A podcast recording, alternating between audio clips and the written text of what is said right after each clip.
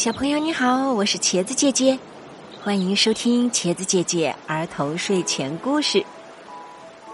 下面，茄子姐姐要给大家讲的故事是《小鸟的家》。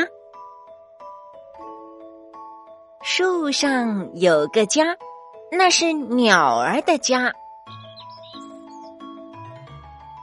鸟爸爸是蓝色的，他会捉虫子。鸟妈妈是红色的，它会摘果子。鸟宝宝是黄色的，它会扑通扑通翻跟斗。它会自己吃虫子，它会把果子。一颗一颗的穿起来，戴在脖子上。他还会在天黑的时候，一边唱歌，一边等爸爸妈妈回来。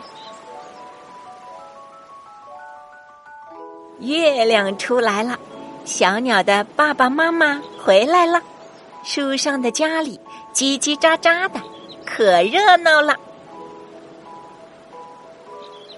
月亮升高了，树上的家里没有叽喳叽喳的声音了，只有鸟妈妈讲故事的声音。